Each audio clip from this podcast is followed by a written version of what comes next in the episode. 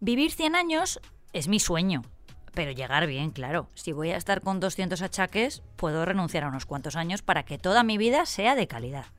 En España, la actual esperanza de vida está en 81,8 años para los hombres y 87 para las mujeres, según las proyecciones que se hacen.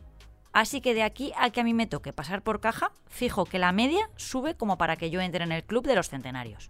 Sería una gran alegría, la verdad. Mientras, yo voy poniendo mi granito de arena, comiendo bien y haciendo ejercicio para algún día soplar tres velas.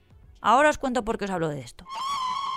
Soy Marta Hortelano y cada día, de lunes a viernes, quiero darte buenas noticias. Así que si necesitas un día sin sobresaltos, este es tu lugar seguro. Los buenos días, un podcast diario para ponerte de buen humor. Hoy nos vamos hasta un pequeño pueblo de Cataluña, en concreto en la provincia de Girona, donde vive una persona súper especial. Aterrizamos en Olot, donde vive María Brañas, nuestra protagonista de hoy. María es una anciana supercentenaria que ha cumplido ya la friolera de 116 años. Haber llegado a esa edad, en tan buenas condiciones, es un mérito suyo y de su naturaleza. Pero ahora la ciencia quiere estudiar su caso para ver qué factores han podido influir en su larga vida.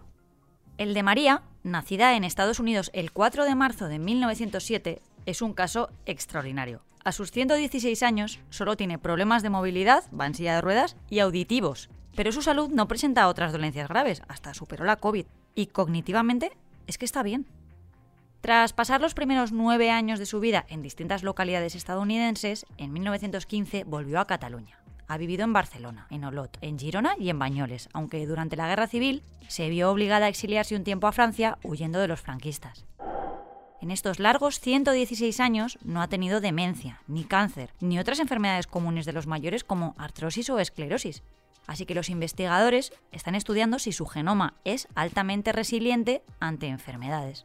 Y ese equipo lo está liderando Manel Esteller, director del Instituto de Investigación contra la Leucemia, Josep Carreras.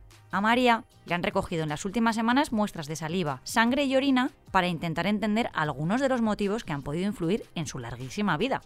En su caso, existe una destacada diferencia en la edad cronológica, que es su fecha de nacimiento, de 116 años camino de 117, frente a la edad biológica, que es el grado de envejecimiento real de su cuerpo. Y ahí, según Esteller, ella podría situarse en 103 o 104 años. Desde hace años, los científicos trabajan para entender los mecanismos de envejecimiento del cuerpo, que están asociados a enfermedades como el cáncer o la demencia, para que este conocimiento pueda utilizarse en futuros fármacos y en eso están ahora trabajando con el material biológico de María. Además, con el resto de su familia, pues tienen cantera, porque una de sus hijas tiene ya 91 años. Menuda familia de superhéroes, ¿eh? Es que estoy por ir a visitarla a ver si se me pega algo. Y precisamente, una de las dolencias que lleva asociado llegar a mayor es la artrosis. Dolor, hinchazón o rigidez son algunos de los síntomas que provocan esta enfermedad articular y degenerativa cuya incidencia va en aumento y que afecta a la capacidad de una persona para desplazarse sin limitaciones. Ocurre cuando se desgasta el cartílago articular, lo que provoca que los huesos se rocen y aparezca el dolor. Así que cuanto más hemos utilizado las articulaciones, más posibilidad hay de que la padezcamos. Pero su curación podría estar cerca. Un equipo de científicos de Clínica Centro ha participado en un proyecto de investigación internacional que ha identificado un gen como clave para el tratamiento de la artrosis.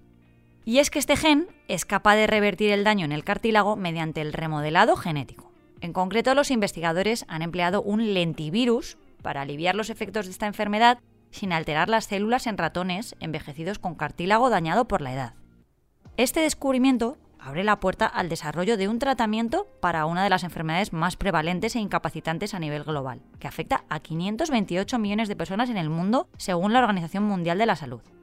Con el envejecimiento de la población y el aumento de las tasas de obesidad y traumatismos, se prevé que la artrosis continúe aumentando a nivel mundial. En la actualidad, alrededor del 73% de las personas con la dolencia son mayores de 55 años y el 60% mujeres. Tras la conclusión de este estudio y este importante descubrimiento, el siguiente paso será la realización de un ensayo clínico donde se determine la seguridad del tratamiento en humanos, la dosis a administrar y la duración. Así que vamos a estar muy atentos, que a mí ya me duele una rodilla. Hoy me ha pasado una cosa rarísima. Igual que hay días que han pasado un montón de cosas, hoy nada de lo que he encontrado era demasiado positivo. Es que mira, para que os hagáis una idea, es el aniversario de un accidente famoso de Avianca y se cumplen años de la separación de las azúcar moreno. Así que hoy os traigo una efeméride que no es del todo positiva para mí, pero igual sí para alguno de vosotros. Y es que este lunes se celebra Cyber Monday, una festividad que se lleva a cabo el lunes siguiente al Día de Acción de Gracias en Estados Unidos, que fue el jueves pasado. Es considerado el día más esperado del año de compras y descuentos por Internet a nivel mundial. Pero ojo, que no es oro todo lo que reluce. Según la Organización de Consumidores y Usuarios de España, el último año los precios fueron un 3,1% más elevados en el Cyber Monday que en las semanas previas a la celebración de esta festividad. Así que cuidado con las grandes ofertas. Ya lo decía mi abuelo, nadie da duros a pesetas. Pues eso, mañana más.